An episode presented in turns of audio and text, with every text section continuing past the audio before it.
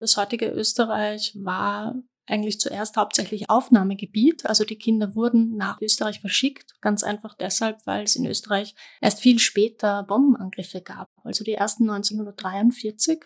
Und dadurch hat sich auch die Kinderlandverschickung verzögert. Also österreichische Kinder wurden erstmals im Herbst 1943, im Spätherbst verschickt. Die Kosten für die Verschickung hat die NSDAP übernommen, beziehungsweise zum Teil war da dann auch die nationalsozialistische Volkswohlfahrt beteiligt und auch die Hitlerjugend, also die Unterorganisationen.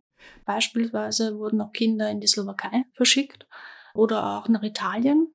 Es gab unterschiedliche Arten der Verschickung, die abhängig waren vom Alter der Kinder. Die Kleinkinder sind mit ihren Müttern verschickt worden, und zwar in Mutter-Kind-Heime beziehungsweise zu Pflegeeltern.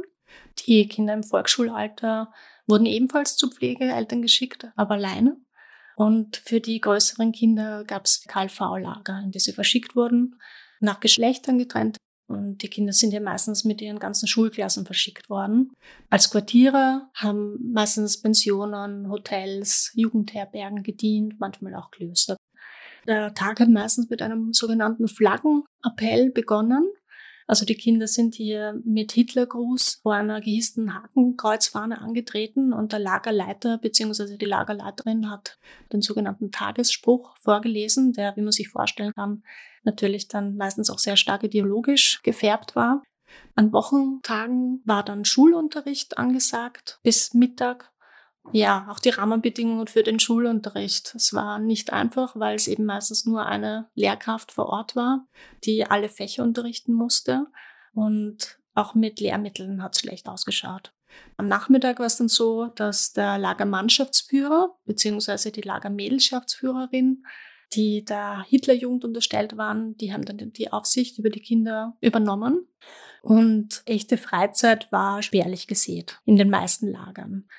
Es war so, dass sehr viel Sport betrieben wurde. Es wurden auch sehr viele Ausmärsche gemacht, Wanderungen, bei denen die Kinder dann auch oft Uniformen tragen mussten, also die Uniform des deutschen Jungvolks beziehungsweise der Hitlerjugend.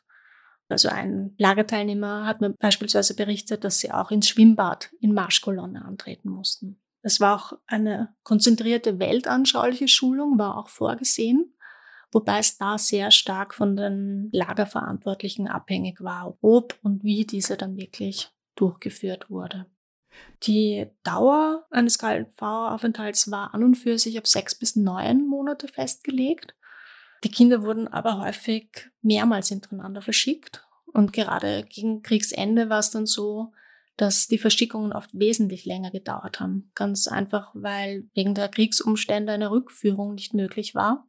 Also ich habe mit Lagerteilnehmerinnen aus Wien gesprochen, die dann erst ein halbes Jahr nach Kriegsende zurückgekommen sind und somit dann über eineinhalb Jahre teilweise verschickt waren.